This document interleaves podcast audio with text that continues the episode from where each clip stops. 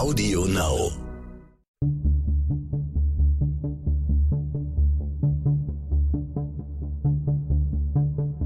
Wie überführt man einen Mörder? Warum werden Menschen zu Tätern? Und welche Abgründe können in jedem von uns stecken? Im Sterncrime-Podcast Spurensuche erzählen Ermittler und Spezialisten über ihre spannendsten Fälle und die Herausforderungen ihres Berufes. In dieser Folge von Spurensuche unterhalte ich mich mit einem sehr erfahrenen Kommissar über die Ermittlungen in einem Milieu, in dem Frauen besonders gefährdet sind und in dem viele etwas zu verbergen haben. Es geht um den Mord an einer Prostituierten. Ich bin Bernd Volland von Stern Crime und spreche mit dem Gifhorner Ermittler Jürgen Schmidt. Ich freue mich heute, einen Gesprächspartner begrüßen zu dürfen, mit dem ich schon mal ein Interview für diesen Podcast geführt habe. Es ging damals um den Fund einer unbekannten Toten in einem Fluss. Das war ein Fall von Jürgen Schmidt, der 25 Jahre die Kripo im niedersächsischen Gifhorn geleitet hat. Hallo, Herr Schmidt. Hallo, Herr Volland. Wir wollen heute über einen Fall sprechen, der in einem Milieu spielt, in dem auch Mordermittler verhältnismäßig häufig ermitteln müssen. Es geht um den Mord an einer Prostituierten. Wie häufig, Herr Schmidt, hatten Sie in Ihrer Zeit äh, mit Prostituiertenmorden oder auch äh, Gewaltdelikten an Prostituierten zu tun? Äh, mit einem Prostituiertenmord zum Glück unmittelbar nur einmal. Mittelbar, also dass es in der Nachbarschaft, in Nachbarzuständigkeitsbereichen passierte und man dann natürlich Verbindung zu den Kollegen hat, ne, durchaus mehrfach. Äh, wir haben allerdings auch im Gifhorner Bereich äh, häufiger äh, durch Raubüberfälle auf Prostituierte und auch Vergewaltigungen von Prostituierten zu tun gehabt. Aber wie gesagt, zum Glück war es nur in einem Fall tatsächlich ein Mord. Also auch aus der Arbeit bei Crime weiß ich, dass Prostituierte verhältnismäßig häufig Opfer werden. Es kommt tatsächlich häufiger vor. Gerade auch im Bereich Raub äh, kommt es häufiger vor, aber eben auch Sexualstraftaten sind schon sehr, sehr häufig. Offensichtlich, äh, gerade was Sexualstraftaten anbelangt, äh, glauben die Täter immer, sie haben es dort mit besonders willfährigen Opfern zu tun, beziehungsweise äh, auch mit, in Anführungsstrichen, ich sage das ganz bewusst vorsichtig, minderwertigen Opfern. Also da ist schon eine gewisse Verachtung, die äh, bei den Tätern häufig eine Rolle spielt. Das ist schon fast menschenverachtend, weil sie sagen, naja, eine Prostituierte kann ich ja eigentlich gar nicht vergewaltigen und von daher ist das alles nicht so schlimm, äh, was ich da tue, weil die wollen das ja eigentlich, die machen das ja mehr oder weniger beruflich und für Geld. Und ähnlich sieht es auch aus bei den Raubüberfällen. Wenn dann dort Gewalt angewandt wurde, dann äh, haben die Täter das mehr oder weniger negiert, so nach dem Motto, die sind das ja gewohnt und für die ist das alles nicht so schlimm. Was wir in dem Fall auch lernen werden, glaube ich, oder erfahren werden, ist, dass es auch für, für die Polizisten sehr schwierig ist, in diesem Milieu zu ermitteln. Das ist sicherlich richtig. Äh, wir haben es da eigentlich immer fast mit zwei Seiten zu tun. Auf der einen Seite tritt man uns auch von der Opferseite nicht ganz offen gegenüber. Dort wird viel verschleiert, viel verheimlicht. Man ist misstrauisch der Polizei gegenüber. Äh, man belügt uns teilweise sogar, was die Fakten zu den Taten anbelangt, weil man selbst äh, manchmal befürchtet, vielleicht in den Strudel der Ermittlungen zu geraten und eigene Straftaten dabei preis preisgeben zu müssen. Zum anderen ist es hier natürlich auch die Anonymität, die Diskretion, die in diesem Bereich eine Rolle spielt. Man möchte nicht gern, äh, dass Außenstehende etwas erfahren, was sich dort im Detail abspielt. Und das macht es für uns als Polizei in diesem Milieu immer besonders schwierig, die Ermittlungen zu führen. Der Fall, über den wir heute sprechen, ähm, geschah im Jahr 1994. Wie kam es zur Meldung des Falles? Wie kam der Fall zu Ihnen? Ja, 1994, also fast auf den Tag, 26 Jahre ist es her, dass äh, gegen äh, 0 Uhr 45 zwei Prostituierte auf der Wache der Polizeiinspektion Gifhorn erschienen und dort meldeten, dass sie kurz zuvor eine Kollegin in einem sogenannten Lovemobil tot aufgefunden hätten. Die Kollegen von der Wache sind natürlich sofort vor Ort gefahren und äh, haben den Sachverhalt bestätigt gefunden und haben dann die Kriminalpolizei hier in dem speziellen Fall auch mich als ersten informiert. Nun, nachts um 0.45 Uhr liege ich normalerweise in meinem Bett und das war natürlich auch so. Wir haben dann aber sehr schnell äh, die erforderlichen Kollegen informiert. Da gibt es kalendermäßig vorbereitet eine Mordkommission.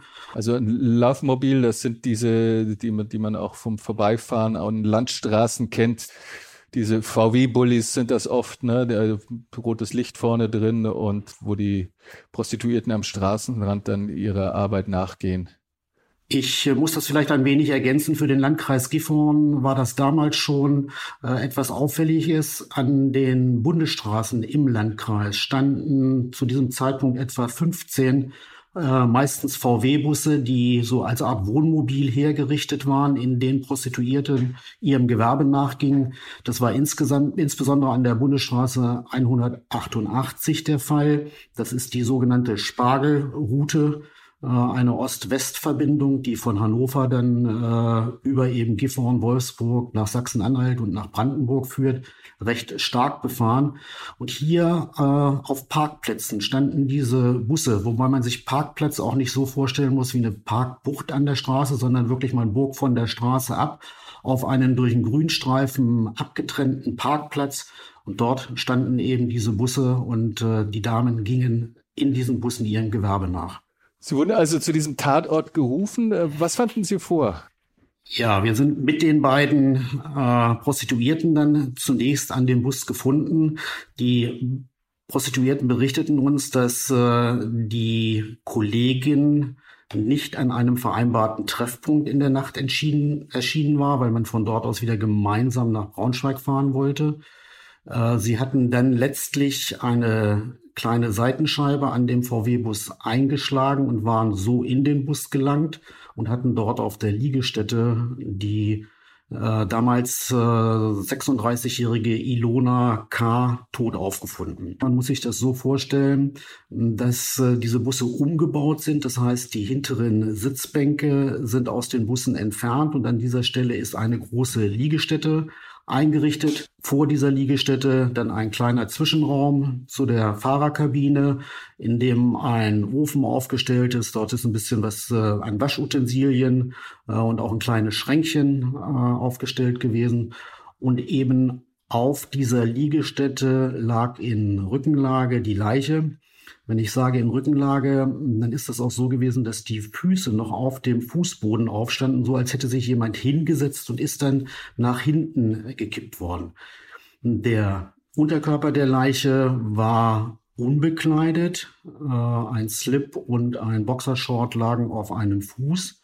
Am Oberkörper war die Leiche bekleidet mit einem hellen Pullover und einem BH. Der Pullover war hochgeschoben. Der BH war nur ganz leicht hochgeschoben und unterhalb der linken Brustwarze fanden wir einen Einstich, auch nur einen relativ kleinen Einstich von etwa einer Breite von 1,5 Zentimetern. Ja, und die Leiche war ganz offensichtlich seit relativ kurzer Zeit noch tot, weil wir konnten noch deutliche Körperwärme feststellen. Es gab jetzt auch nicht den Eindruck einer exzessiven Gewalt beziehungsweise eines, eines Kampfes im, im Bus. Es gab keine Kampfspuren im Bus, es gab auch äh, keine Abwehrverletzungen.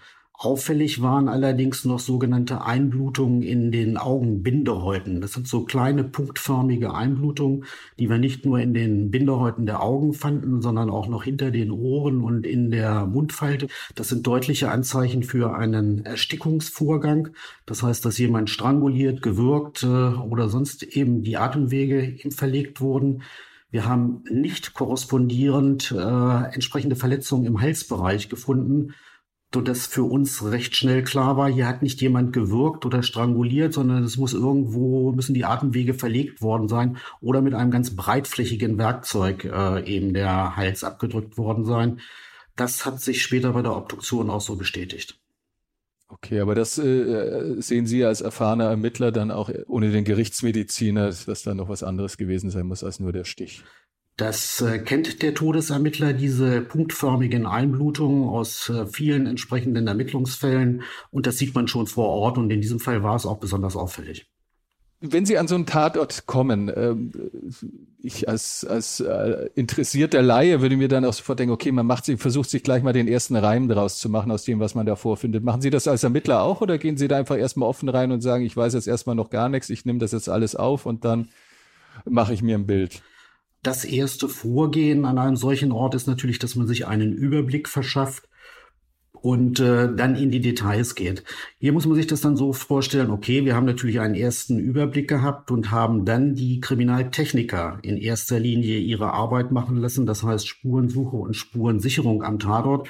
Und in dieser Phase dann macht man sich natürlich auch schon Gedanken, was könnte sich dort eigentlich abgespielt haben und welche Hypothesen hat man zum Tathergang, um darauf fußend auch die Ermittlungsschritte vorzubereiten und vorzunehmen, auch die nächsten. Das ist so ein Ineinanderübergehen, erster Überblick, aber natürlich auch schon erste Hypothesen zum Tathergang.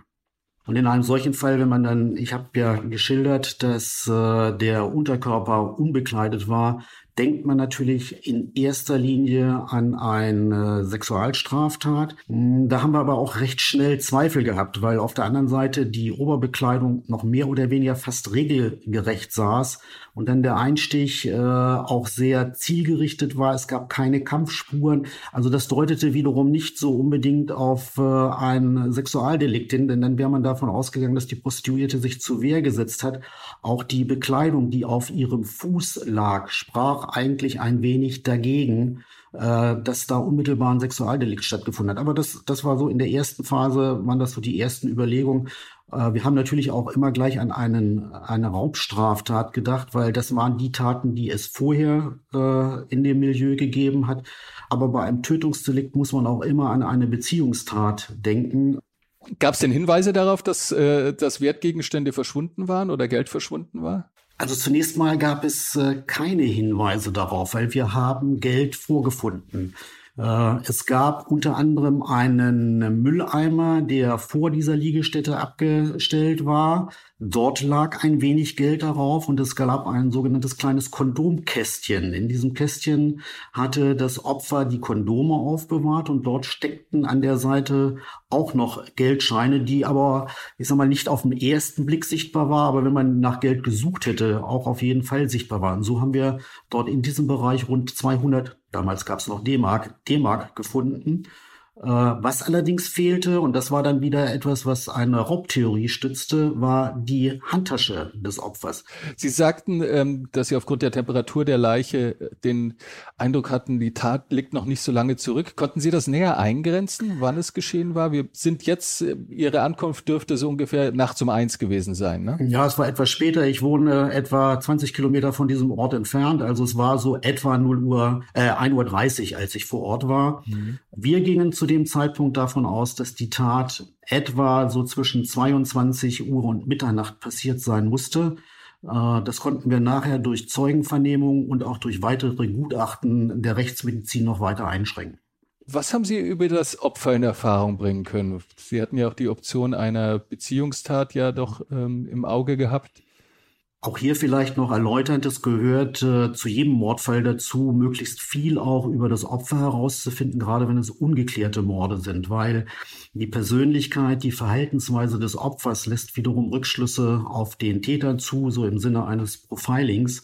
Wir haben unter anderem die Eltern vernommen, Schwestern vernommen und natürlich auch Kolleginnen äh, des Opfers vernommen und wussten deshalb, dass sie aus dem Ruhrgebiet stammt. Groß geworden in Dortmund, war das äh, dritte Kind von insgesamt vier Töchtern ihrer Eltern. Allerdings hatten die Eltern seit 15 Jahren keinen Kontakt mehr zur Tochter. Sie war äh, relativ frühzeitig äh, in das Rotlichtmilieu abgerutscht, nachdem sie vorher eine Friseurlehre abgebrochen hatte und sich auch noch als Gastronomin versucht hatte, dabei gescheitert war. Sie hat dann in jungen Jahren mit 21 geheiratet äh, und war da dann schon ins Prostitutionsmilieu abgerutscht, offensichtlich auch äh, durch Mitwirken ihres äh, Ehemannes. Von dem hat sie sich aber zwei Jahre später getrennt. Äh, da soll es auch zu entsprechenden Gewalttaten gekommen sein äh, und hat sich an einen ja, durchaus an eine bekannte Milieugröße in Hamburg gewandt. Äh, den hatte sie in Dortmund auch im Milieu kennengelernt und er hatte sich mal angeboten, äh, ihr zu helfen, wenn sie mit ihrem Mann Probleme hatte und an den hat sie sich gewandt. Der hat sie in Hamburg auf der Reeperbahn untergebracht, wo sie dann auch als Prostituierte gearbeitet hatte. Und als der wiederum eine Lebensgefährtin kennenlernte, hat er sie nach Braunschweig in die Bruchstraße vermittelt. Die Bruchstraße in Braunschweig ist eine Bordellstraße, äh, in der also mehrere Laufhäuser sind. Und sie hat seit 1993 dort in der Bruchstraße als Prostituierte gearbeitet und äh, die letzten drei, vier Monate dann auch im Bereich Gifhorn eben in einem Laufmobil in ihrem Gewerbe. Ihre Kollegin und auch ansonsten eigentlich alle Leute, die wir befragt haben, haben sie als, hat sie als, haben sie als sehr, sehr vertrauensselig äh, geschildert, die sich von den Männern immer hätte ausnutzen lassen, die auch Freiern gegenüber eigentlich keinen, äh, keine Bitte abschlug und sich aber auch äußerst korrekt verhalten hatte. Das heißt, sie war äh, hat da nie irgendwo hochgekobert, was das Geld anbelangte oder hat ihr Geld auch recht offen liegen lassen. Äh, sehr vertrauensselig, äh, sehr naiv eigentlich auch, was äh, so der Umgang, den Umgang mit Männern anging. Das waren so die Schilderungen, die wir bekamen. Mhm. Aber zugleich auch jemand, der sich, es, es gibt ja dann auch Regeln und Absprachen im Milieu, insbesondere dann regionale, ähm, auch wie, wie man sich, wie die Preise ausschauen, wie die, wie man sich den Freiern gegenüber verhält, was man macht, was man nicht macht. Und da war sie, galt sie als sehr gewissenhaft.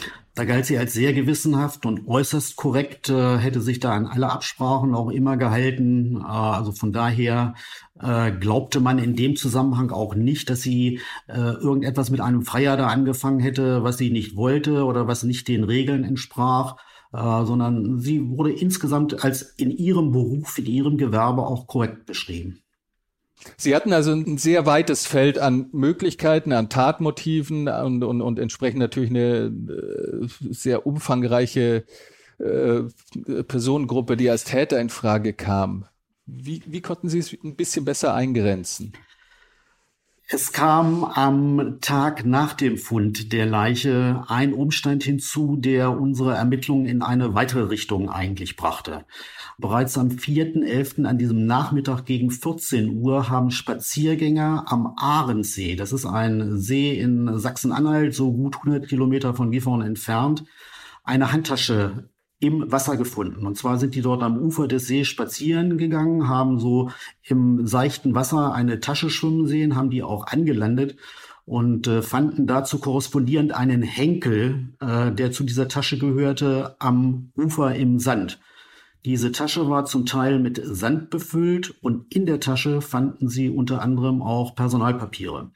Sie haben diese Tasche am Nachmittag des 4. November bei der Polizei abgegeben und die Kollegen wussten natürlich zu dem Zeitpunkt noch nichts von unserem Mordfall, aber am nächsten Tag haben sie davon erfahren und haben uns in Kenntnis gesetzt. Wir wussten jetzt also, dass offensichtlich der Täter oder jemand, der mit der Tat zu tun hatte, noch unmittelbar nach der Tat in Richtung Ahrensee und an den Ahrensee gefahren sein musste. Und wir haben natürlich auch versucht, Zeugen zu ermitteln, die uns vielleicht irgendetwas sagen konnten, wer die Tasche dort äh, entsorgt hatte.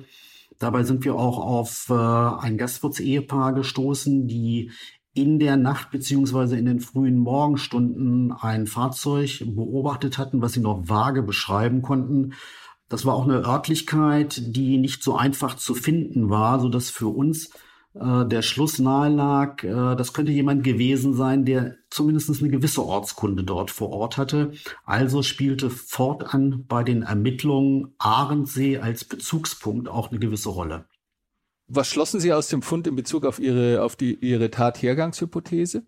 Hinsichtlich des Tatmotivs war natürlich äh, damit eine Raubthese ein wenig gefestigt, aber mh, mm, wir lassen uns da eigentlich nicht so sehr festlegen und leiten, weil das kann auch ein Zufallsprodukt sein. Selbst wenn ich eine Sexualstraftat begehe und das Opfer töte, dass ich dann noch irgendwelche Gegenstände anschließend mitnehme, ist auch nicht ganz ungewöhnlich. Also eine eindeutige Schlussfolgerung, dass wir es hier mit, ähm, mit einer Raubtat zu tun hatten, ließ sich daraus nicht ableiten. Was ergaben die Zeugenaussagen? Sie haben ja dann ganz, ganz viele Leute, auch äh, Kolleginnen befragt. Also es gab jetzt in der ersten Phase noch mehrere Ermittlungsrichtungen. Das eine war die Ermittlung der möglichen Tatzeit. Das ist eigentlich in jedem Mordfall etwas sehr, sehr Wichtiges weil wir natürlich Tatverdächtige oder überhaupt Verdächtige äh, Alibi überprüfen. Und wenn ich ein Alibi überprüfen will, ist es immer gut, wenn ich die Tatzeit so eng wie möglich eingrenzen kann, weil dann fällt es auch leichter, ein solches Alibi zu überprüfen. Da haben wir eine ganze Menge unternommen, haben noch am Fundtag selbst eine Radiodurchsage gestartet, in dem wir Zeugen gebeten haben, sich zu melden. Dazu haben sich eine ganze Menge Zeugen auch gemeldet. Äh, und insbesondere eine Zeugin konnte sich erinnern, weil sie an diesem Tag aus Hannover von einem Geburtstag zurückgefahren ist und äh, noch Nachrichten im Radio hörte, als sie die Prostituierte Ilona äh, passierte. Und sie sagte uns, dass sie dort etwa gegen 23 Uhr vorbeigekommen sei und äh, das Opfer noch auf dem Fahrersitz gesessen hätte. Das war schon für uns von Bedeutung. Und ich will nur mal so ein bisschen schildern, äh, wie äh, komplex solche Ermittlungen dann sind und was wir alles tun, um, um solch eine Zeugenaussage abzusichern. Weil Zeugenaussagen, das wissen wir, müssen wir auch immer mit ein bisschen Vorsicht genießen.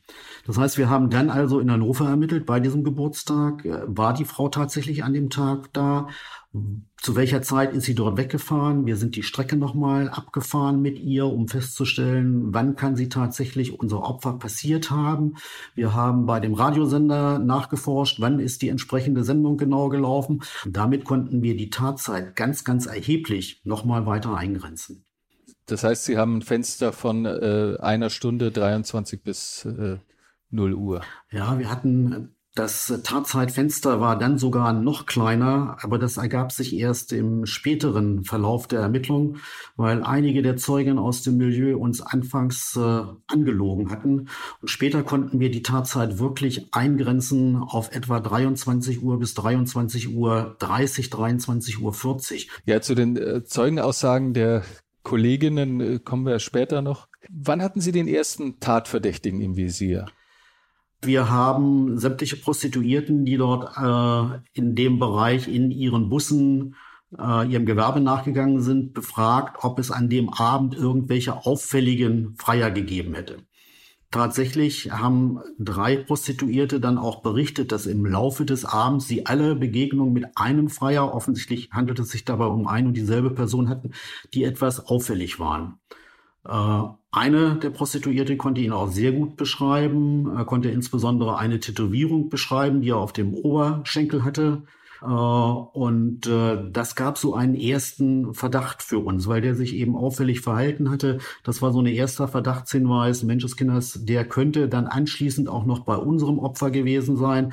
Und weil es vorher alles nicht so richtig geklappt hätte, könnte es dort zu dieser Tat gekommen sein. Die Zeugin konnte uns auch noch sagen, bei der er vorher war, dass er mit einem roten Kleinwagen da war, mit einem Gifhorner Kennzeichen, hatte auch noch äh, zwei Buchstaben, von denen sie meinte, dass dieses Kennzeichen diese Buchstaben hatte.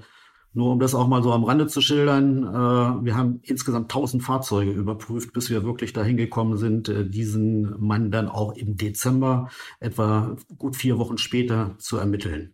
Weil wir haben uns dann diese in Frage kommenden Fahrzeughalter natürlich immer angeguckt und die mussten auch ein bisschen die Hosen runterlassen. Und äh, da war es dann die Tätowierung, die besonders auffällig war und also die zu ihm führte. Hatte der Mann irgendwelche Vorstrafen? War der vorher auffällig gewesen? Nein, der Mann hatte keinerlei Vorstrafen, äh, war uns polizeilicherseits nicht bekannt. Er war verheiratet, wohnte im äh, Landkreis Gifhorn, hatte auch einen äh, zwölfjährigen Sohn. Wir haben bei ihm durchsucht und haben ihn natürlich auch sehr umfangreich vernommen.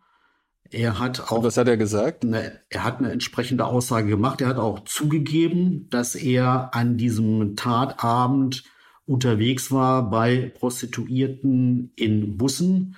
Allerdings äh, hat er bestritten, bei unserem Opfer gewesen zu sein und hat auch recht detailliert die Begegnung mit den anderen Prostituierten geschildert. Es deckte sich zumindestens, dass er angab, auch bei einer Prostituierten gewesen zu sein, äh, bei der wir unter anderem auch die Kondome sichergestellt hatten. Äh, also nicht unser Opfer, sondern wir haben auch bei den anderen Prostituierten, die eben über diesen verdächtigen Menschen berichteten, die Kondome sichergestellt und wir fanden tatsächlich ein Kondom, was auch zu seinem Sperma, zu seiner DNA passte, so dass für uns sicher war, er war tatsächlich bei dieser Prostituierten und war dort auch zum Ziel gekommen.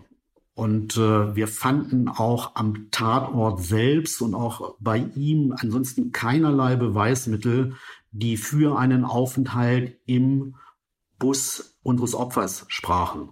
Und darüber hinaus gab er an, dass er an diesem Tatabend auch bereits gegen 22 Uhr wieder zu Hause war, also vor der Tatzeit wieder zu Hause war.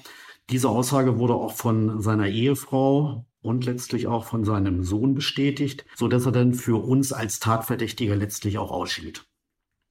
Wie geht man an so eine Befragung ran? Sie haben den Verdacht gegen diese Person. Äh, es besteht aber auch die Möglichkeit, die sich da ja auch bestätigt hat, dass er unschuldig ist und Sie befragen zu einem dann doch sehr intimen, persönlichen Thema, das auch die ganze Familie zerrütten kann. Sie befragen die Frau, Sie befragen den Sohn. Äh, es ist klar, der Papa hat jetzt irgendwie den halben Landstraßenstrich abgefahren äh, im, Kreis Gifhorn und steht im Verdacht, eine Prostituierte ermordet zu haben.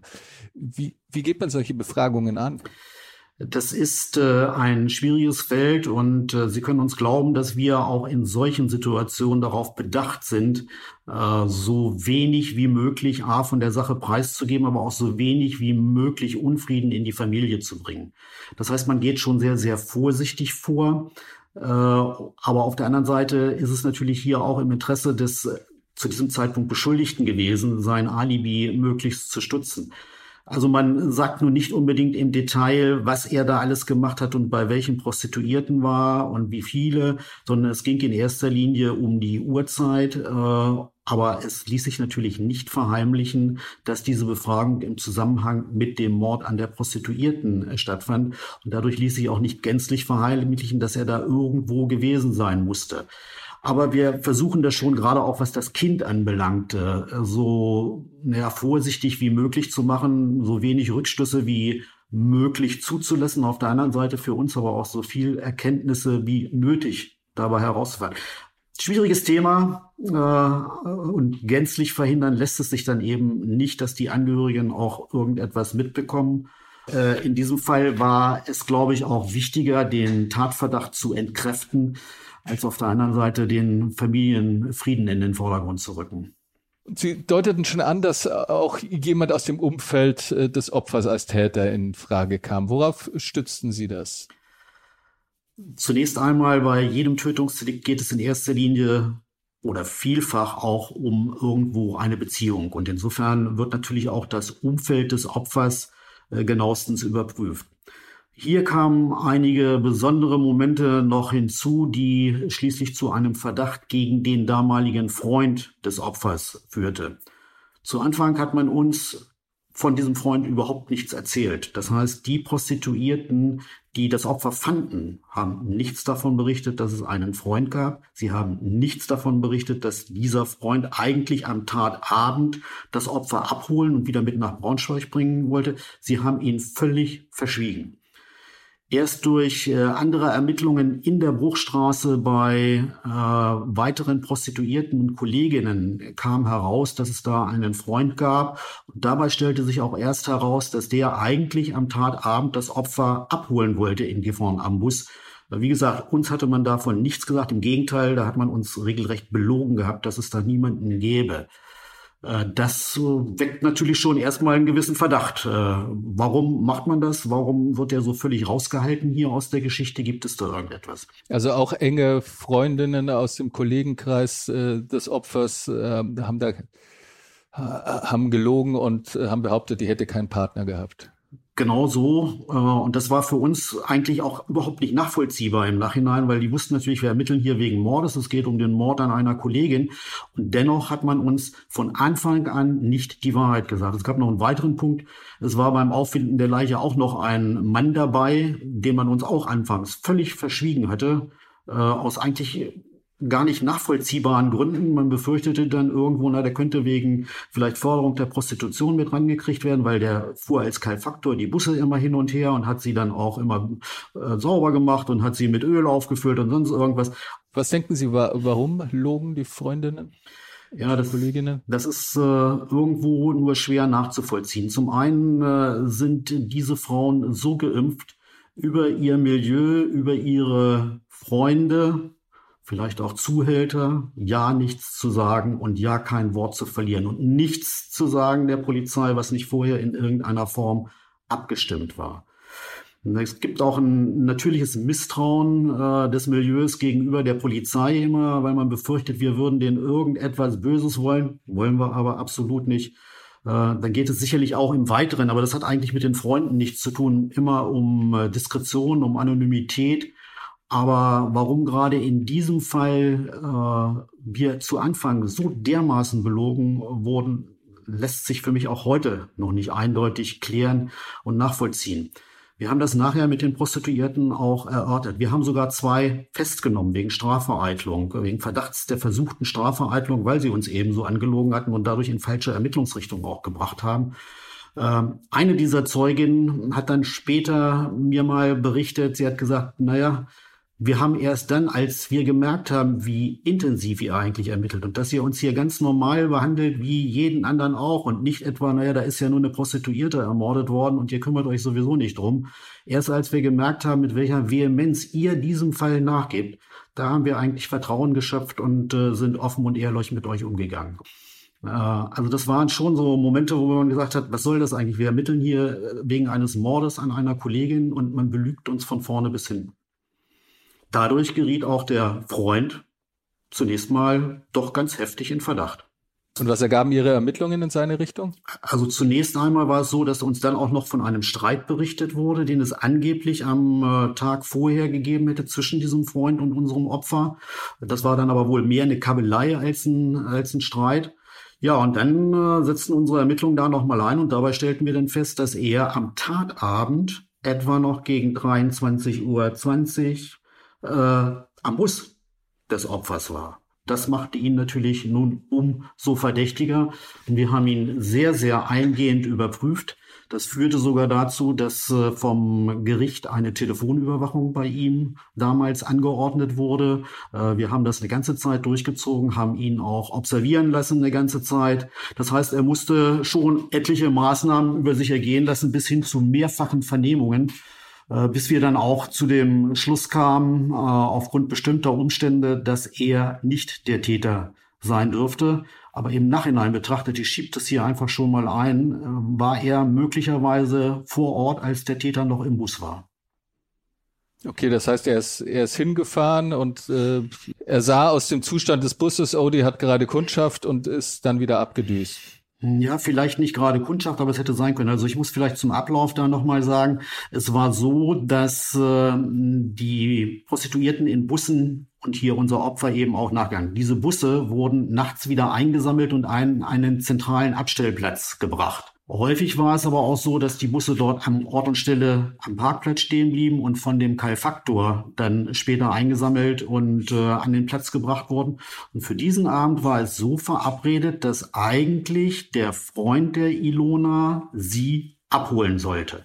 Er ist auch nach Gifhorn gefahren und hat den Parkplatz aufgesucht, ist mit seinem Auto auf den Parkplatz gefahren, so schilderte er es später selbst, hat den Bus total dunkel vorgefunden. Das war schon etwas ungewöhnlich. Hat gehupt, ist angeblich nicht ausgestiegen und ist direkt wieder weggefahren, weil er davon ausging, dass bereits eine der anderen Kolleginnen seine Freundin mit nach Braunschweig genommen hätte. Und insofern kann es sein, dass zu diesem Zeitpunkt durchaus der Täter noch im Fahrzeug war. Es kann aber auch sein, dass er gerade weg war.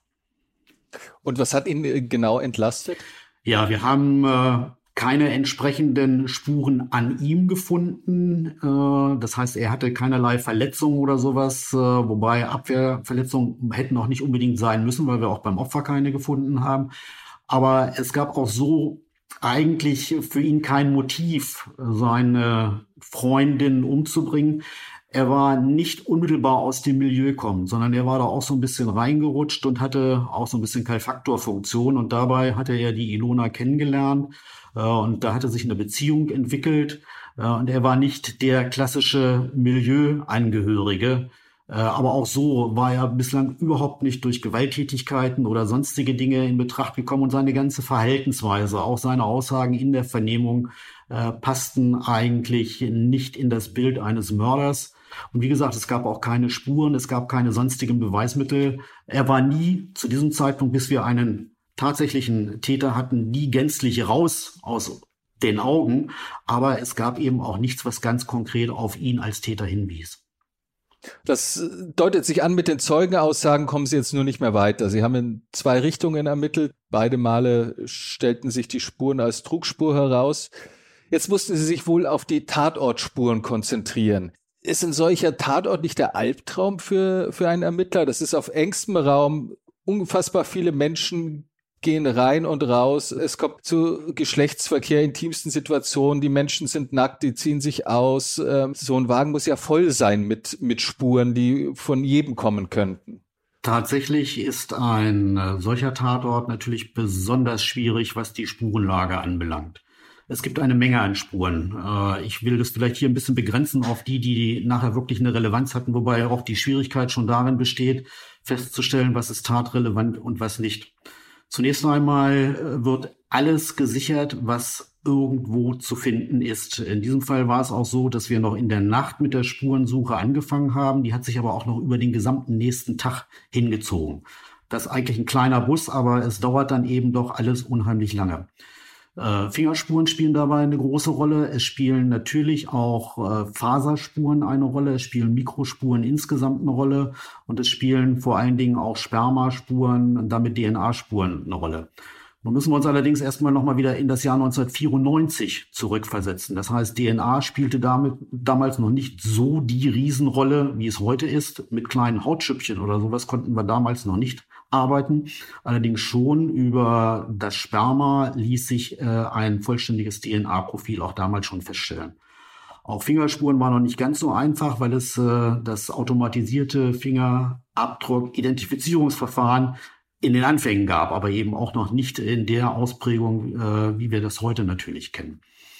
Also das ist schon so ein Tatort, äh, ist in gewisser Weise der Horror weil alles erstmal gesichert werden muss, weil man zu diesem Zeitpunkt überhaupt noch nicht weiß, was ist tatrelevant und was kann vor allen Dingen einmal tatrelevant werden.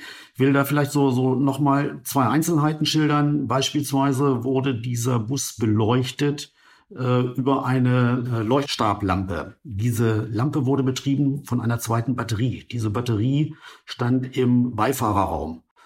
Äh, als wir an den Tatort kamen, hing diese Leuchtstoff. Also das war einfach so eine offenstehende Autobatterie mit Kabel raus und daran war dann die Lampe angeschlossen. Genau, es war eine ganz normale Autobatterie, die im, im äh, Fußraum auf der Beifahrerseite stand. Äh, die Leuchtstofflampe, die dazu gehörte, die hing äh, in dem Bereich zwischen der Fahrerkabine und der äh, Liegestätte. Und zwar war dort ein kleiner Vorhang angebracht, der einfach so mit einem kleinen Seil dort angebracht war und an diesem Seil hing diese Lampe. Die war aber aus und was auffällig war, war, dass an der Batterie ein Pol abgeklemmt war. Das heißt, hier hätte man die Lampe ausgeschaltet, es gab auch noch einen Schalter an der Lampe, aber ausgeschaltet über den Pol an der Batterie. Hm, warum, weshalb war das da? Und das ist natürlich schon ein Punkt, dass wir an diesen Stellen gesucht haben, äh, ob sich dort irgendwelche Spuren befinden. Weil die Prostituierten hatten uns berichtet, das ist das normale Verfahren, die Lampe hängt vorne am Spiegel, wenn kein Kunde da ist, damit man dann auch die Prostituierte auf dem Sitz gesehen hat. Und wenn dann ein Kunde kam, wurde er durch die Beifahrertür, äh, nicht durch die Beifahrertür, sondern durch die Seitentür, durch die Schiebetür eingelassen. Die Lampe wurde mit nach hinten genommen. Also spielte diese Leuchte für uns eine gewisse Rolle. Weil ein normaler Kunde hat im Fahrerbereich einfach nichts zu suchen. Hat er überhaupt nichts zu suchen. Der kommt da eigentlich überhaupt nicht hin, weil der wird nur durch die Seitentür reingelassen. Dann fanden wir, natürlich haben wir nach, nach Sperma gesucht, nach äh, Kondomen gesucht, um festzustellen, wer war denn überhaupt an dem Abend als Kunde bei unserem Opfer und vielleicht nochmal, wer war denn der letzte Kunde? Weil der letzte Kunde ist natürlich auch äh, per se schon mal verdächtiger. Dazu fanden wir einen Mülleimer vor. Das war so ein normaler Tretmülleimer, 10 Liter äh, Fassungsvermögen. Und in diesen Mülleimer war normalerweise so ein kleiner Plastikmüllsack eingebracht, so wie man sie auch kennt, dieses pergamentähnliche Papier, ganz normal wie haushaltsüblich. Diesen äh, Müllsack haben wir auch gefunden, allerdings nicht in dem Mülleimer, sondern der stand neben dem Mülleimer. Und innerhalb des Mülleimers wiederum fanden wir, wir haben sie dann Kondompakete genannt. Das heißt, wir fanden insgesamt vier Kondome, äh, die wiederum eingepackt waren in Haushaltspapier. Also so von einer Haushaltsrolle abgerissene Papierstücke. Damit waren die Kondome äh, eingewickelt übliches Vorgehen äh, der Prostituierten. Natürlich, die streifen dem äh, Freier die, das Kondom über, nehmen es auch nach dem Geschlechtsverkehr wieder ab, wischen ihn dann auch noch mit einem Tuch so ein bisschen ab, machen ihn sauber, knütteln das Ganze zusammen und ab damit in den Mülleimer. Also wir hatten vier solcher Kondompakete und auch noch zwei äh, weitere Tücher ohne ein Kondom darin. Jetzt galt es festzustellen, wer ist denn vielleicht der letzte Kunde gewesen anhand dieser Kondome. Wir haben auch die Haushaltsrolle, von der diese Papierstücke abgerissen worden waren, dort vorgefunden und haben jetzt die Haushaltsrolle genommen und haben unsere Kondompakete genommen und sind damit zu unseren Wissenschaftlern beim Landeskriminalamt gefahren und haben gesagt, so, jetzt guckt euch doch bitte mal diese Passstücke an. Welches Blatt Papier ist wann von der Rolle gerissen worden und lässt sich daraus die Reihenfolge rekonstruieren und können wir daraufhin dann eventuell sagen, welches der letzte Kunde war. Wir kennen alle diese Rollen, die perforiert sind und wenn man sie abreißt, entstehen individuelle Abrisskanten. Da ist keine Kante wie die andere und man lässt sie dann natürlich durch genaues Gegeneinanderlegen unter dem Mikroskop kann man genau feststellen, welche Kante zu welcher gehört und daraus ließ sich auch tatsächlich die Reihenfolge äh, ließ sich feststellen. Allerdings war es dann nicht so, dass zu dem Kondompaket 1 genau der Papierabschnitt 1 und 2 passte, sondern die gingen durcheinander. Das heißt, im Paket 1 war plötzlich 3 und 6 zusammen beispielsweise. Also es gab keine ganz festgelegte Reihenfolge was dafür sprach, dass vermutlich diese äh, Papierstücken vorher schon abgerissen wurden und als kleiner Stapel da bereit lagen und dann äh, jeweils genommen wurde, so wie sie gebraucht wurden. Leider ließ sich also konkret die Reihenfolge nicht bestimmen, äh, welcher Kunde war der erste, welcher war der letzte anhand dieser Dinge. Und es gab eine weitere Besonderheit, es fehlte auch etwas in der Reihe. Es ließ sich nicht hundertprozentig äh, alle nachvollziehen und äh, in, die, in die gesamte Reihenfolge zu bringen, sodass also irgendwo auch mindestens ein Papierstück, wahrscheinlich sogar zwei Papierstücken, weil vorne und hinten die Anschlüsse nicht passten, fehlten. Und haben Sie an der Leiche Spuren gefunden, ja. die Ihnen weiterhelfen? Sowohl äh, an der Leiche als auch der gesamte Bereich, wo die Leiche liegt oder sowas. Äh, das wird im sogenannten Klebeverfahren abgeklebt. Da werden Mikrospuren gesichert. Und man weiß von Anfang an nicht, ob diese Spuren etwas bringen. Und zweitens weiß man auch nicht, womit man sie vergleichen soll. Auf der anderen Seite finden sich dann innerhalb dieser Klebeabstücke äh, häufig Faserspuren. Und äh, Fasern beispielsweise von Bekleidung, die lassen äh, Spuren zurück. Und äh, die konnten wir dann später immer wiederum mit Tatverdächtigen vergleichen. Wenn wir jemanden hatten, haben wir die Bekleidung sichergestellt, die da in Frage kam und haben diese Fasern mit den am Tatort gefundenen äh, vergleichen lassen. Und auf diese Art und Weise hatten wir sowohl an der Leiche als auch im näheren Umfeld der Leiche eine Menge an Faserspuren, äh, aber die sollten dann später durchaus auch noch Relevanz bekommen. Vorerst war eine Spur besonders ausschlaggebend für Sie. Richtig. Eine Spur bekam dann allerdings auch erst im April, also etwa sechs Monate nach der Tat, eine riesengroße Bedeutung. Das war nämlich eine Fingerspur. Wir hatten an dem Müllbeutel, in dem die Kondome vorgefunden waren, in einem speziellen Verfahren auch äh, eine Vakuumbedampfung äh, Fingerspuren sichtbar gemacht, die dann fotografisch sichern können und äh, hatten die auch zur Auswertung an unser Landeskriminalamt geschickt. Warum fanden Sie genau diese Spur so spannend? Sie müssen sich das so vorstellen, wenn wir an einem Tatort Fingerspuren finden, dann vergleichen wir die natürlich mit den Leuten, die Tatort berechtigt sind. Also hier in erster Linie natürlich mit dem Opfer, aber auch mit anderen Personen, die normalerweise sich durchaus am Tatort aufhalten und dort etwas berühren. Und wenn diese Personen alle ausgeschieden sind als Spurenverursacher, dann kriegen diese Spuren natürlich auch nochmal wieder eine andere Bedeutung und andere Bewandtnis. Aber zählen die Freier auch äh, zu den tatortberechtigten Personen? Im weitesten Sinne ja, hatten wir in diesem Fall allerdings nicht, weil wir haben keinen dieser Freier ermitteln können.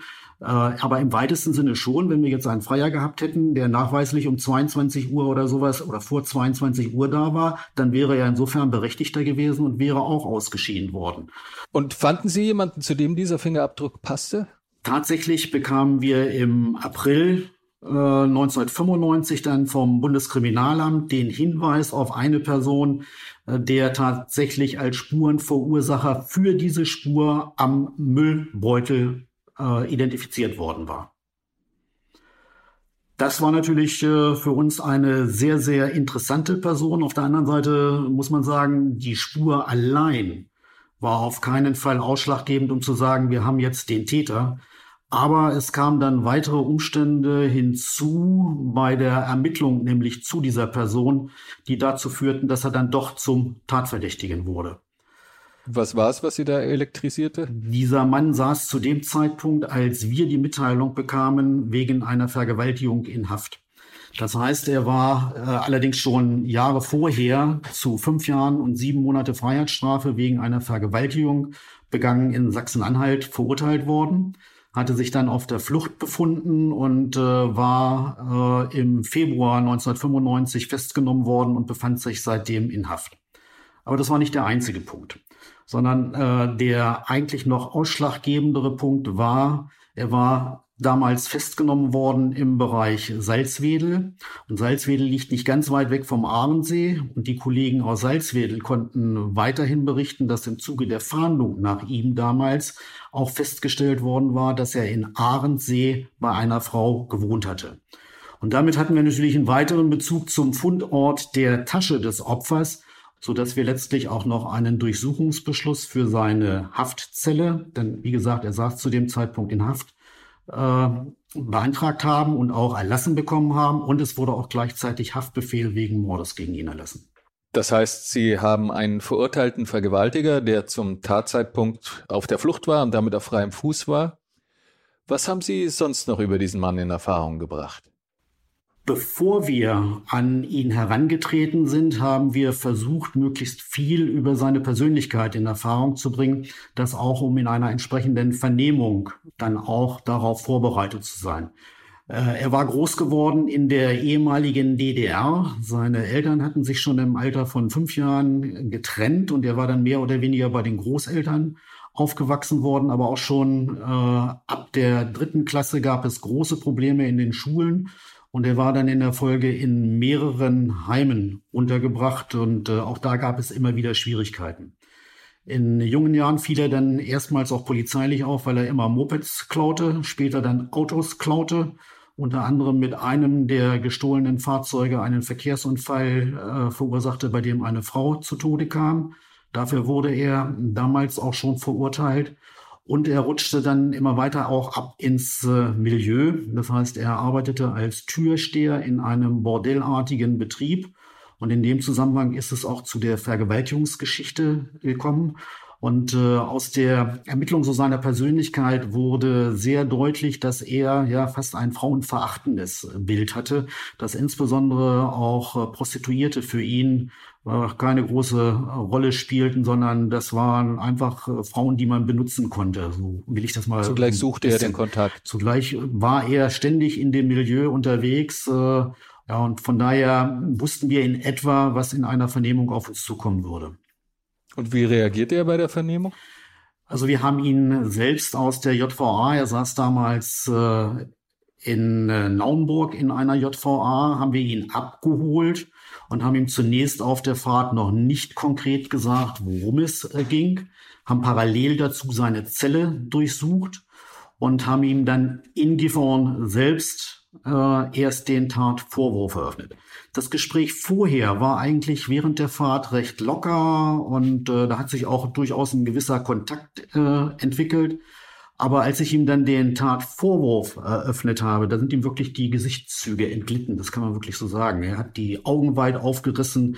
Er ist richtig blass geworden. Er hat den Mund aufgerissen. Er konnte äh, sekundenlang überhaupt nichts sagen und nicht reagieren. Er war so völlig geplättet und hat ein völlig anderes Verhalten an den Tag gelegt, als äh, wir das aus den vorhergehenden drei Stunden, die wir vorher zusammen waren, kannten. Also es war schon sehr, sehr auffällig, dass er schockiert war, äh, dass wir ihm diesen Tatvorwurf machen konnten, muss man wirklich so sagen. Also ich meine, dass er, wenn einem vorgeworfen wird, man hätte eine, eine, einen Menschen umgebracht, eine Frau umgebracht, dass man da schockiert ist, ist ja jetzt erstmal keine außergewöhnliche Reaktion. Doch die Art und Weise, wie er reagierte im äh, Verhältnis zu dem, was er vorher gezeigt hatte, äh, war schon auffällig. Wir haben vorher unter anderem während der Fahrt auch über einen Raubüberfall gesprochen, den er 1993 auf ein äh, Ehepaar im Bereich Wolfsburg begangen hatte, äh, zu dem er zu diesem Zeitpunkt auch noch nicht verurteilt war und noch nicht vernommen worden war.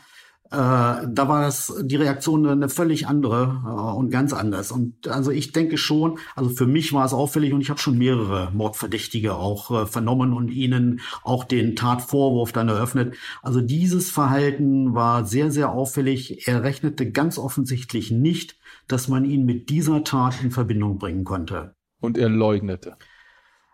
Er hat dann im weiteren Verlauf der Vernehmung die ja, Tat nicht nur bestritten, sondern er hat zunächst einmal bestritten, überhaupt in Gifhorn gewesen zu sein. Er sei noch nie bei einer Prostituierten in Gifhorn gewesen. Er sei vielleicht mal durch Gifhorn durchgefahren, aber er hätte sich dort noch nie irgendwo aufgehalten und, und, und.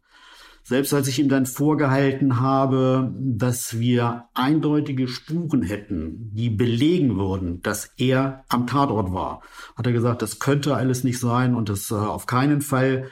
Und dann kam auch so das erste Mal so ein Ausspruch und ich habe auch niemanden umgebracht.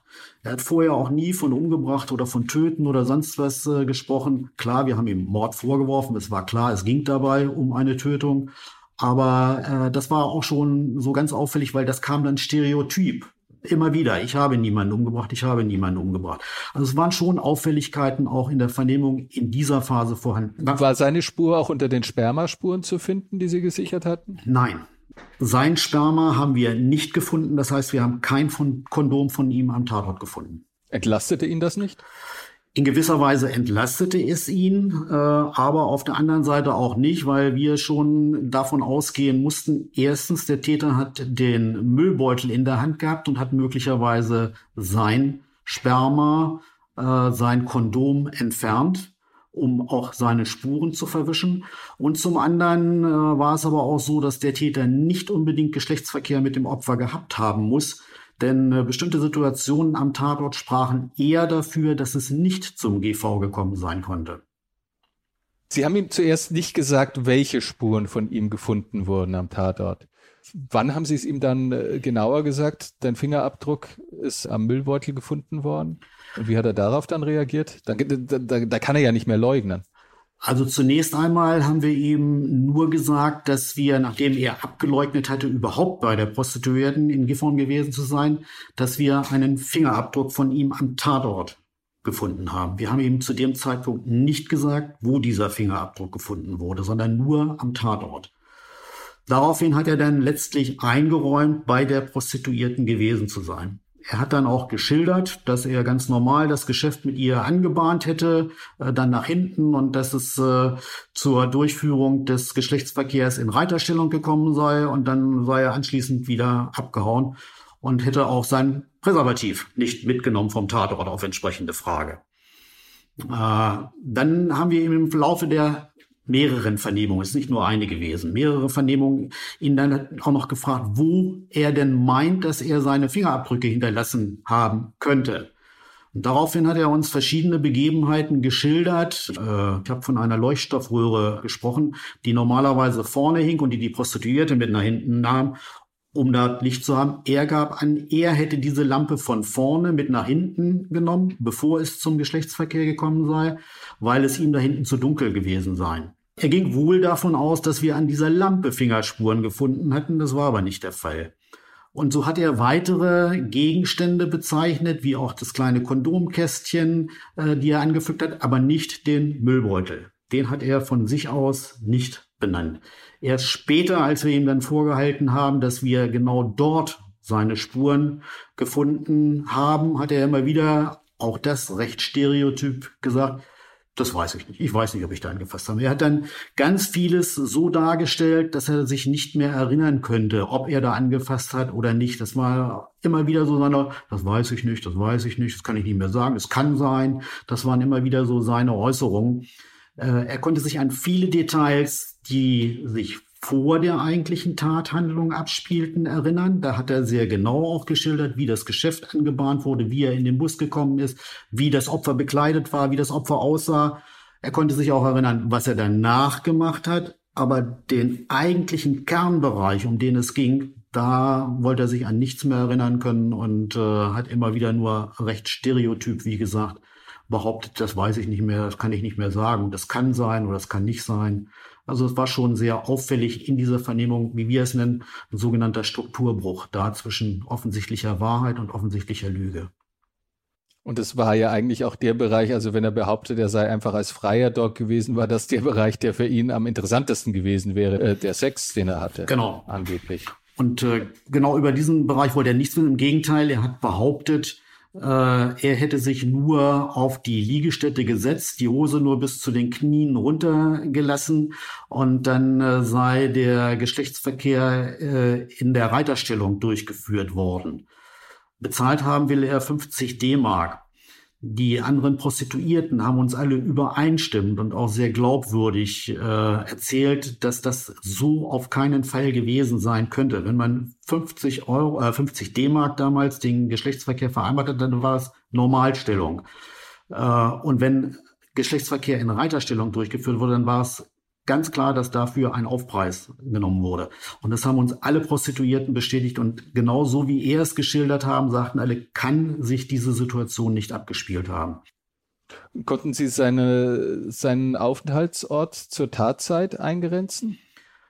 Das war mehr als schwierig. Er befand sich zu diesem Zeitpunkt auf der Flucht. Er hätte normalerweise am 30.10., ich erinnere nochmal Tatzeit 3.11., er hat am 30.10. hätte er seine Strafe für die Vergewaltigung antreten müssen, hat er aber nicht angetreten, sondern hat sich äh, auf die Flucht begangen.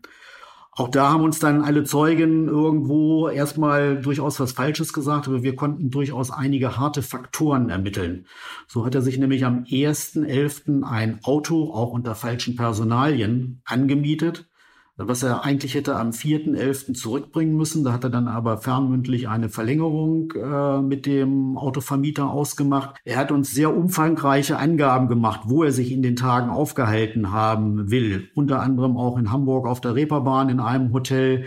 Äh, aber auch da waren alle Freunde, alle Bekannten, bis hin auch zu dem Hotel in der Reeperbahn. Es war ausgesprochen schwierig, diese Daten überhaupt nachzuvollziehen weil äh, ja keiner so richtig die Wahrheit sagen wollte oder aber auch teilweise nicht mehr konnte.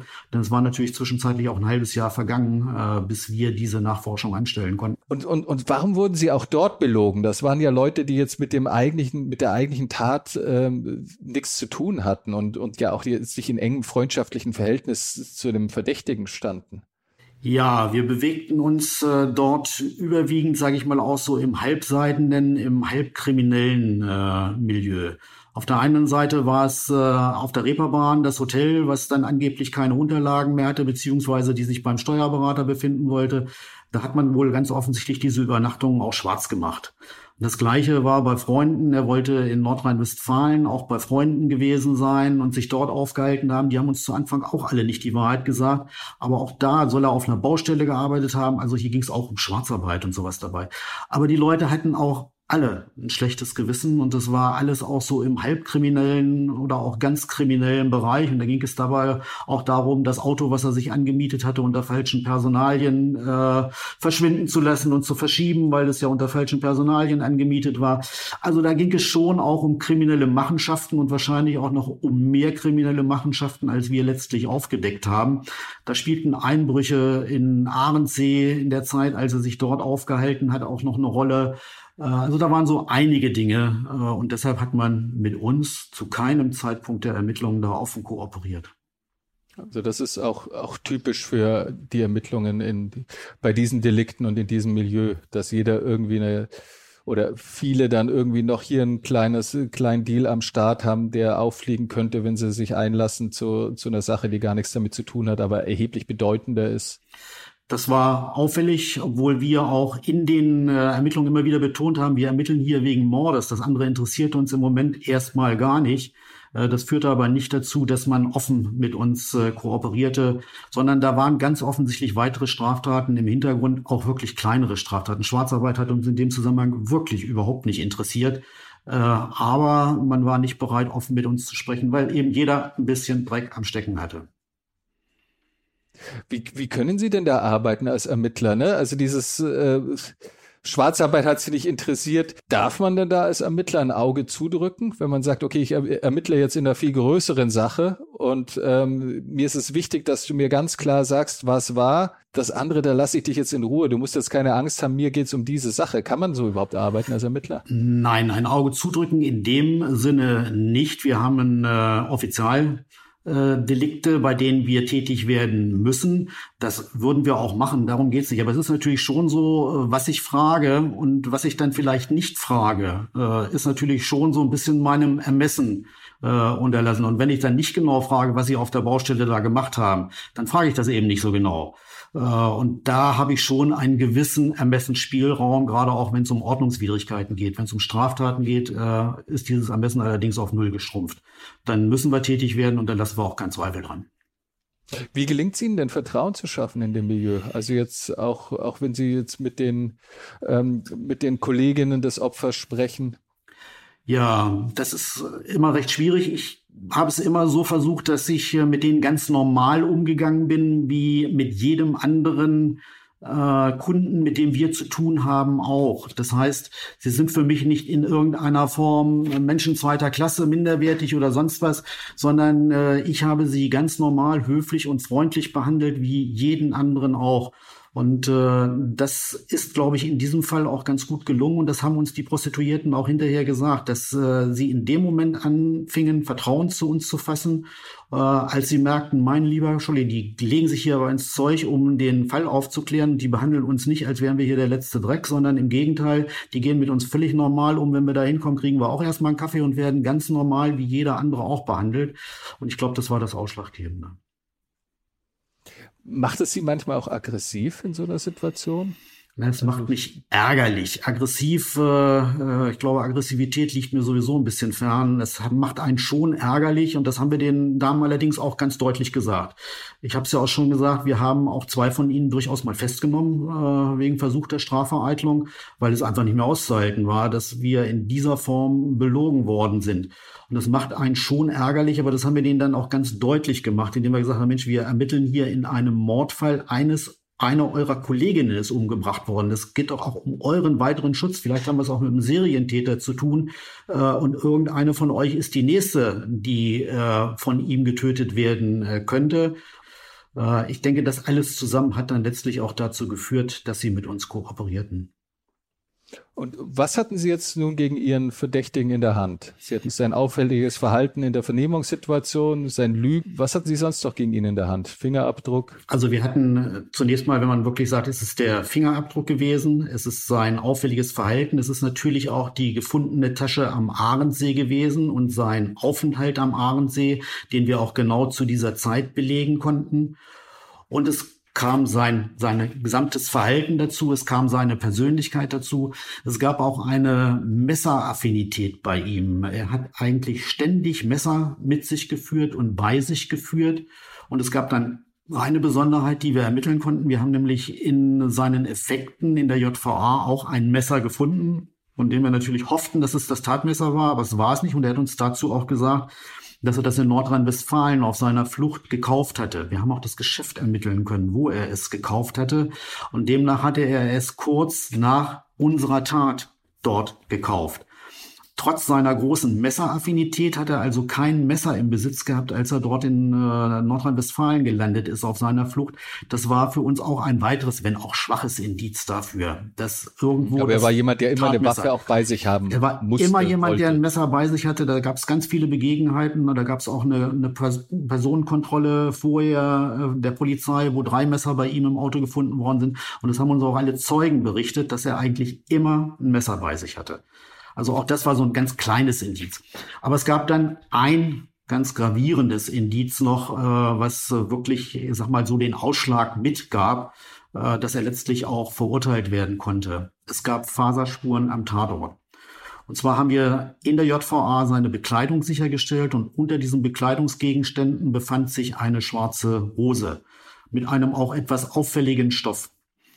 Äh, diese schwarze Hose ist als Verursacher für zwei Faserspuren am Tatort eindeutig von den Wissenschaftlern festgestellt worden. Eine dieser Fasern fand sich im Gesicht des Opfers und die andere Faser fand sich neben ihrem äh, rechten Oberschenkel auf der Liegestätte. Das bedeutete so bei der Rekonstruktion, dass sie irgendwie musste das Gesicht mit der Hose in Kontakt gekommen sein. Das könnte beim Knien neben dem Gesicht passiert sein. Das wiederum könnte im Zusammenhang mit einem Würgeakt beziehungsweise Erstickungsakt äh, zudrücken, irgendwo im Bereich des Halses mit einem flächigen Gegenstand oder mit einem Kissen oder sowas passiert sein. Also das waren mit ausschlaggebende Punkte. Wie kommen Fasern der Hose von unserem Verdächtigen ins Gesicht des Opfers und auf die Bettstätte neben ihm? Weil er hatte ja beschrieben, er hat sich die Hose bis zu den Knien runtergezogen und hat sich draufgesetzt. Also und hätte anschließend GV in Reiterstellung gehabt. Da hätte an ihr Gesicht keine Faser kommen können. Was ist Ihrer Meinung nach wirklich dort geschehen? Also nach meiner Auffassung äh, geht es eher in Richtung Raubmord.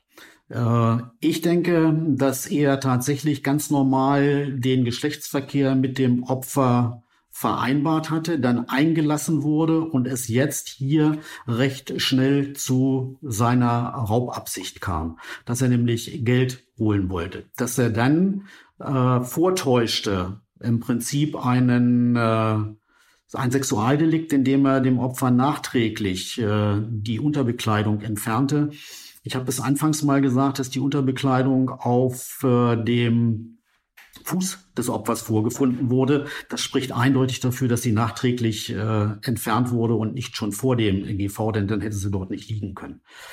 Und äh, dass er dann alles durchsucht hat, um an Geld zu kommen. Und vermutlich hat dann der Freund des Opfers draußen mit dem Auto gehupt. Und daraufhin hat er dann in überstürzter Eile das Weite gesucht, auch mit dem äh, mit der Tasche des Opfers. Eine Hypothese. Die andere Hypothese ist aber genauso gut möglich, dass es tatsächlich zum GV gekommen ist und er anschließend Geld wiederhaben wollte oder es aus sonst irgendwelchen Gründen zum Streit gekommen ist. Für ein oder gegen einen Streit spricht allerdings, dass es überhaupt keine Abwehrverletzung beim Opfer gab, dass sie offensichtlich auch überhaupt keinen Widerstand geleistet hat oder nicht in der Lage dazu war, Widerstand zu leisten. Denn den tödlichen Stich, den sie bekommen hat, das haben die Obduzenten damals eindeutig festgestellt, hat sie bekommen, als sie bewusstlos war, weil sie durch den vorhergehenden Würge-Erstickungsakt nämlich bewusstlos war und dann wurde gezielt dieser Stich gesetzt. Also von daher gänzlich aufklären konnten wir nicht, was sich dort tatsächlich äh, abgespielt hat. Auf der anderen Seite gab es aber auch überhaupt keinen Zweifel, dass wir den richtigen Täter hatten. Und dann kam es zur Anklage und zum Prozess. Ähm, folgte das Gericht Ihrem Ergebnis? Das äh, Gericht hat den Verdächtigen und dann damit auch den Täter jetzt äh, schuldig gesprochen. Äh, er ist allerdings nicht wegen Mordes äh, verurteilt worden, weil man nicht eindeutig die Motivlage klären äh, konnte. Ansonsten ist man den einzelnen Indizien äh, gefolgt und hat ihn zu einer Freiheitsstrafe in Höhe von 13 Jahren verurteilt. Äh, dazu kamen dann aber auch noch Strafen, die er sich vorher schon eingefangen hat, wegen des schweren Raubes, wegen der Vergewaltigung. Und im Gesamtzusammenhang als Gewalttäter ist gegen ihn auch noch Sicherungsverwahrung angeordnet worden. Wie gehen Sie als Ermittler mit einem solchen Erfolg, aber in einem Indizienprozess um? Er ist ja nicht durch Beweise überführt worden, sondern nur die Indizien weisen sehr stark darauf hin. Das Gericht ist Ihrem Ergebnis und Ihrer Einschätzung gefolgt aber ähm, er ist nicht eindeutig überführt. Ist das unbefriedigend für Sie und bleibt da auch so ein kleiner Zweifel, auch hoffentlich haben wir nichts falsch gemacht? Wir hatten in diesem Fall zwar kein Geständnis, aber die Fülle der Indizien äh, hat uns sicher gemacht, äh, dass wir es mit dem richtigen Täter zu tun hatten. In diesem Fall bin ich absolut davon überzeugt, dass wir den richtigen haben und habe da eigentlich auch überhaupt keine Zweifel gehabt, weil es ist eine solche Kette von Indizien, die auf ihn hindeuten. Und nicht zuletzt eben auch der Fingerabdruck und insbesondere die Faserspuren am Opfer sind äh, so deutlich, dass ich eigentlich zu keinem Zeitpunkt einen Zweifel hatte, hier den richtigen zu haben. Äh, natürlich macht man sich während der Ermittlungen ganz viele Gedanken und äh, prüft sich auch selbst immer wieder. Deshalb auch diese ganz intensiven Ermittlungen beispielsweise in Nordrhein-Westfalen in seinem Umfeld, äh, auch ganz intensive Ermittlungen zu der Angabe, er hat ja gesagt, er sei schon um 19 Uhr vom Opfer weggefahren. Aber alle diese Dinge ließen sich widerlegen und bei einer Gesamtschau wäre es, wären es viel zu viele Zufälle, die aufeinander kämen, wenn er nicht der Täter sein sollte. So dass ich in diesem Fall absolut keine Zweifel habe, dass wir den richtigen erwischt haben. Ähm, wir hatten ja schon eingangs darüber gesprochen, dass es, äh, dass Sie relativ häufig äh, mit Fällen im Prostituiertenmilieu zu tun haben. Was kann man machen, um Prostituierte vor Verbrechen besser zu schützen, aus Ihrer Sicht? Also es ist natürlich ein ganz, ganz schwieriges Thema.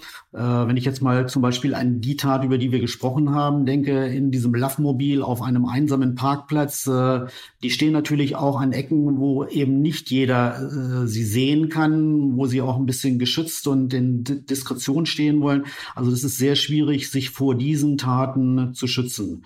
Äh, sie machen schon selbst einiges, wir beraten sie auch entsprechend. Äh, und äh, es gab auch eine Phase nach solchen Taten, dass dann etwas abgesetzt ein Bewachungsfahrzeug quasi dastand.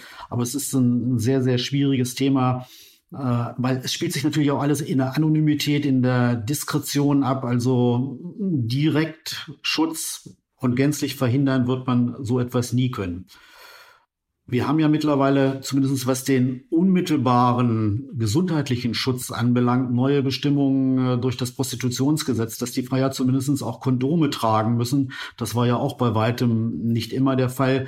Und dadurch ist zumindest in der Gesellschaft so ein, ja, ein ganz klein bisschen vielleicht äh, eine Wertschätzung gewonnen worden dass man nicht mehr ganz so ja, lax mit ihnen umgeht. Das Prostitutionsgesetz sollte die Prostituierten ja auch zivilrechtlich äh, besser schützen im Sinne von, dass, äh, äh, dass die Verträge nicht mehr als sittenwidrig gelten und dass ähm, sie dadurch auch aus der Halblegalität besser rauskommen und sich deshalb ja auch nicht so verbergen müssen. Die, hat das diesen Effekt gezeigt? Äh, es hat sicherlich einen gewissen Effekt gezeigt, aber einen gewissen Effekt eher in der Gesellschaft, dass der Beruf als solches anerkannt ist und dass es eben keine sittenwidrigen Verträge mehr sind, sondern dass man das ja auch einklagen kann. Das führt vielleicht zu einem gewissen Wandel in der Einstellung der Menschen. Aber einen unmittelbaren Ausfluss auf das tägliche Geschäft hat es, äh, glaube ich, nicht gehabt. Ich glaube auch nicht, dass äh, es bislang schon irgendwo Klagen gegeben hat, dass irgendjemand den Dirnenlohn eingeklagt hat. Äh, also das nicht, aber ich denke schon dadurch, dass, dass man dieses Gesetz erlassen hat, dass es eine gewisse Wandlung gibt, dass die Gesellschaft insgesamt einsieht, Menscheskinders, wir haben es hier eigentlich mit einem in Anführungsstrichen normalen Beruf zu tun und wir müssen auch entsprechend mit diesen Damen umgehen äh, und sie eben nicht als zweitklassig oder sonst wie betrachten. Dass man offener äh, auch der Prostitution nachgehen kann äh, als Berufsbezeichnung. Und damit ist es vielleicht ein bisschen aus dem Verborgenen heraus und aus der Anonymität heraus. Äh, und es kommt zu weniger Übergriffen. Herr Schmidt, ganz herzlichen Dank für dieses sehr interessante Gespräch. Gern geschehen.